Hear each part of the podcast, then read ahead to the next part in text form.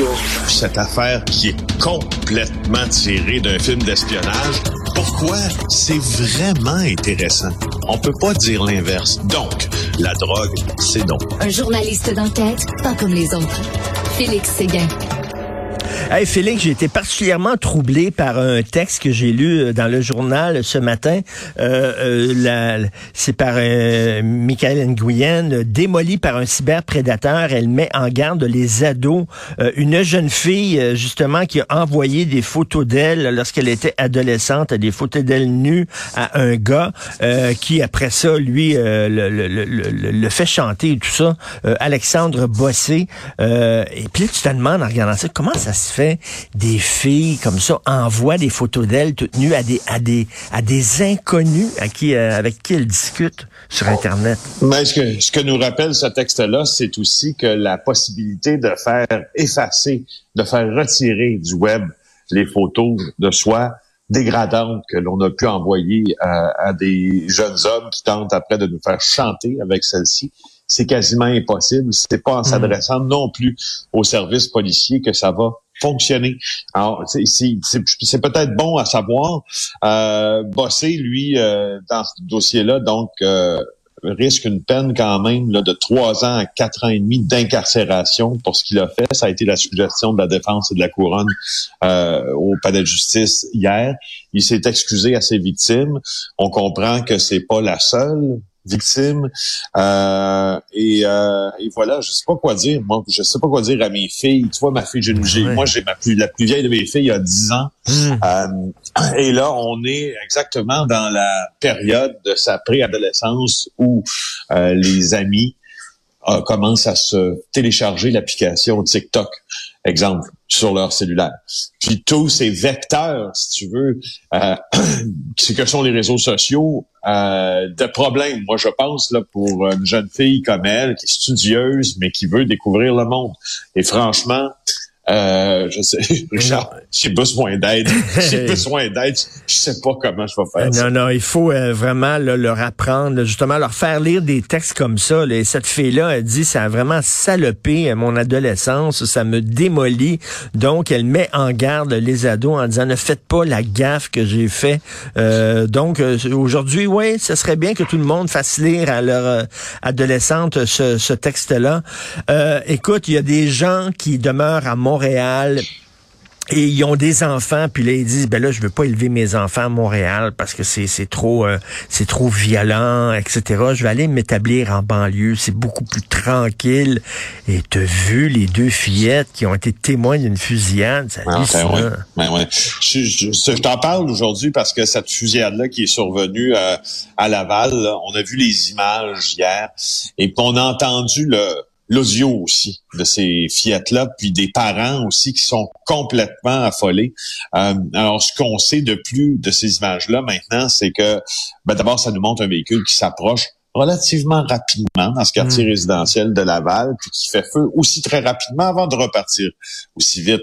Euh, et euh, l'homme qui est atteint, manifestement blessé à la jambe, titube en traversant la rue, puis les deux fillettes sont témoins de ça de l'autre côté de la rue et ne, elles ne comprennent pas ce qui se passe pendant une fraction de seconde, mais là, à un moment donné, oui. Euh, et euh, la fillette de 11 ans a parlé à ma collègue Erika Aubin, puis elle dit, je visualise la scène dans ma tête quand j'ai vu le gars tomber par terre. Le soir, j'essaie de m'endormir, mais j'entends les mêmes bruits comme des tirs. Hey! Hmm. Euh, pas ça n'a pas de sens. Ça n'a aucun sens. Hein? Il y a même eu une fusillade euh, près d'une école, euh, d'une école aussi euh, dans, dans, dans, ce coin-là. Et là, tu as Paul Laplante, le, le, policier à la retraite de la SQ, qui parle à Erika Aubin et qui dit, là, on ne parle plus de crime organisé, on parle de crime désorganisé. Puis c'est vrai, il y a un côté amateur là-dedans. Là. Ils sont arrivés beaucoup trop vite, ils ont pas ralenti, ils ont tiré le gars dans le pied, ils sont partis. là, tu dis, boy, c'est qui ces gens-là exactement?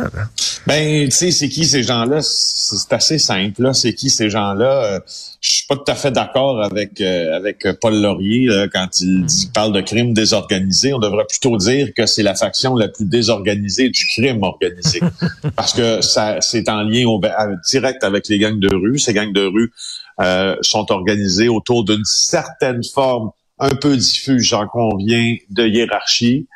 Euh, mais ils sont quand même, font quand même partie d'un groupe et ils répondent à la définition, si tu veux, judiciaire et pas du crime organisé. C'est juste que la méthode qu'ils emploient pour régler leur compte est totalement désorganisée.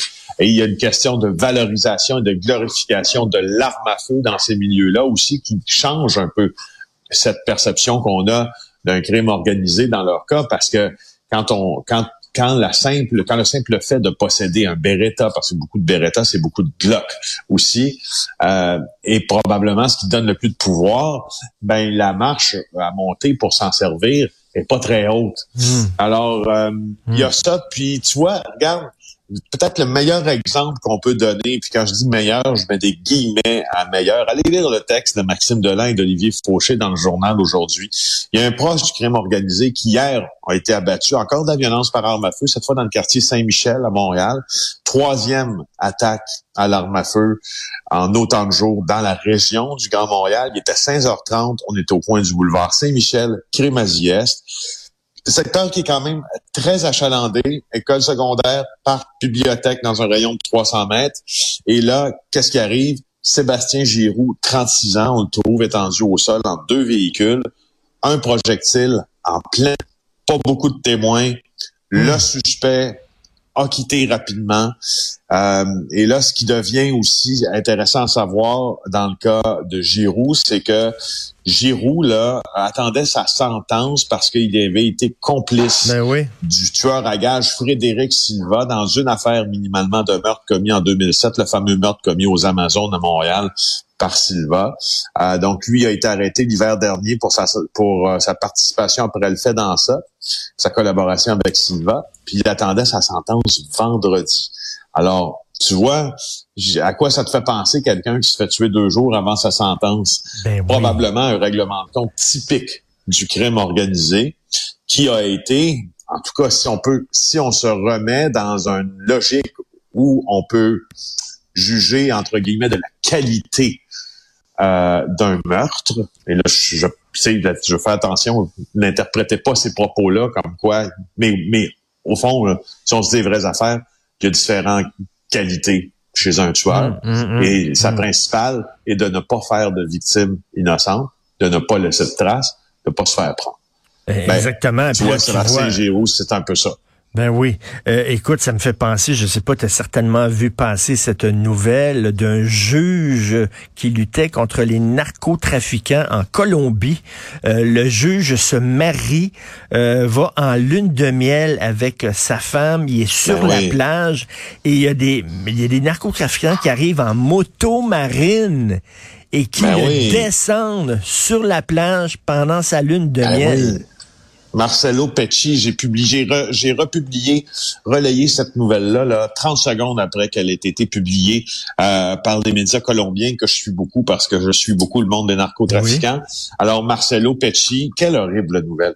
Euh, écoute l'affaire il est, il vient de se marier, il s'est marié, lui, il est, il vient du Paraguay et il euh, s'est marié à une journaliste euh, colombienne et euh, mardi, il commençait sa lutte, sa lune de miel dans le sud-ouest là de l'État de Carthagène, sur l'île de Barou, dans un hôtel relativement chic pour l'endroit. Plusieurs sont déjà allés dans cette chaîne hôtelière ailleurs, dans les Antilles entre autres, ou ou en Amérique du Sud. Il s'agit des hôtels Qui mmh. sont souvent des des, tout inclus. Alors, il est là, il est sur la plage, il publie même des photos euh, sur son compte Twitter, sur son compte Facebook où on voit le couple, mais qui a l'air à s'aimer de manière bien sûr inconditionnelle, ce sont de nouveaux époux, etc., avec des petits souliers, donc d'enfants près d'eux sur la plage, qui laissent croire que sa femme est enceinte.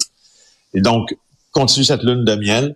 Et là, euh, ben, il y a euh, deux personnes minimalement qui débarquent en moto marine, foncent vers eux, l'assassinent euh, devant sa femme, la journaliste Claudia Aguilera. C'est complètement fou. Écoute, on dirait, on dirait une scène tirée de, de, de, de Narcos ou, euh, ou euh, écoute, des, des livres de Don Winslow là, euh, sur le narcotrafiquant. Et euh, c'est hallucinant. Ça montre à quel point là, être un juge contre les narcotrafiquants, c'est quasiment un job suicidaire. C'est exactement ce qui est arrivé à Falcon où il s'est fait ben, sauter. Oui, Lui, c'était un procureur, par exemple. C'était pas un juge, c'était un procureur, mais c'était, tu sais, mettons-les dans le même, mettons-les dans le même bateau. Les procureurs sont moins bien protégés que les magistrats. Euh, dans son cas, il est pas mentionné. En fait, le, il avait pas demandé de protection pour ce voyageur parce que normalement, il en bénéficie de protection policière parce que c'est un procureur antidrogue. Et, et, et, le Paraguay est une des plaques tournantes aussi euh, de la culture euh, de la feuille de coca, puis des, des transactions avec la Colombie. Euh, et moi, cette nouvelle-là m'atteint beaucoup, beaucoup parce que j'ai un, énorme respect pour les gens qui décident de lutter, tu sais, les, les Elliot Ness de ce monde qui décident de lutter contre différentes formes de criminalité, mais surtout ceux qui luttent contre la criminalité très rude, contre celle du narcotrafic. Quand j'ai republié cette nouvelle-là sur mon compte Twitter, il y a quelqu'un qui me disait, ouais, mais en même temps, c'est pas brillant d'aller en vacances en Colombie quand un procureur anti-drogue. Ça prend-tu quelqu'un de niaiseux pour dire ça? Le, le, la, la, la, la liberté de mouvement puis la liberté de faire ce qu'on veut, c'est pas les narcotrafiquants qui devraient l'avoir, hmm. ce sont nous. Ce sont ces ben gens-là ben oui. qui font partie de l'État. Puis tu sais, de dire, ben oui, mais il y avait juste à pas aller là, mais ça prend dessus un épais? c'est pas ça l'affaire. Écoute, heureusement, ils ont, pas abattu la femme parce qu'habituellement, ils abattent tout le monde, toute la famille. Là, ils ont aucun scrupule. C'est assez particulier qu'ils ont pas tiré aussi sur, euh, sur sa femme parce qu'habituellement, c'est ce qu'ils font. Écoute, parle-moi du frère de Roberto Scopa. Ben, c'est parce que c'est un maudit bon scoop de mon collègue Dominique euh, Cambron-Goulet. Québec a octroyé un contrat à une entreprise euh, qui opère un dépotoir illégal et qui est détenu par un proche du crime organisé, en l'occurrence Roberto Scopa, le frère d'Andrew Scopa, euh, un chef de clan euh, calabrais de la mafia, assassiné, lui, en 2019. Alors, c'est la SQI, la Société québécoise des infrastructures, qui a donné ce contrat-là. C'est un contrat de gré à gré à une entreprise qui s'appelle Location Tribox pour enfouir des copeaux de bois, de la terre qu'on a enlevé sur le site d'une école à construire à Saint-Jérôme. Sauf que la SQI n'a pas semblé se badrer dans les recherches trop, trop. Ben, euh, c'est pas la question du montant du contrat. Le, montant, dans, toute proportion gardée, c'est dérisoire, c'est 33 000 Sauf que euh, avec de simples recherches, elle aurait pu voir que euh, l'entreprise appartient à Roberto Scopa euh, et l'entreprise aussi a reçu au moins une amende uh, de 000 dollars en janvier 2020 pour avoir disposé de sol contaminé sur son terrain en zone agricole à Mirabel. Mais écoute, euh, à quoi ça sert À quoi ça sert d'avoir une liste euh, avec euh, tous les noms des entreprises délinquantes en disant bon, il faut pas donner des contrats à ces entreprises-là? Si on non, si on ne consulte pas cette liste-là, ça aurait pris cinq minutes d'aller sur le site du ministère de l'environnement puis voir que ce gars-là avait déjà reçu une amende. Ça n'a pas de sens. Ben c'est ça. Je te pas dire. Euh, ça, ça, me semble un manque de vérification diligente là. Euh, de base, quoi. Ouais. Ben oui, tout à fait. Merci beaucoup, Félix. Bonne journée. On se reparle demain. Bye.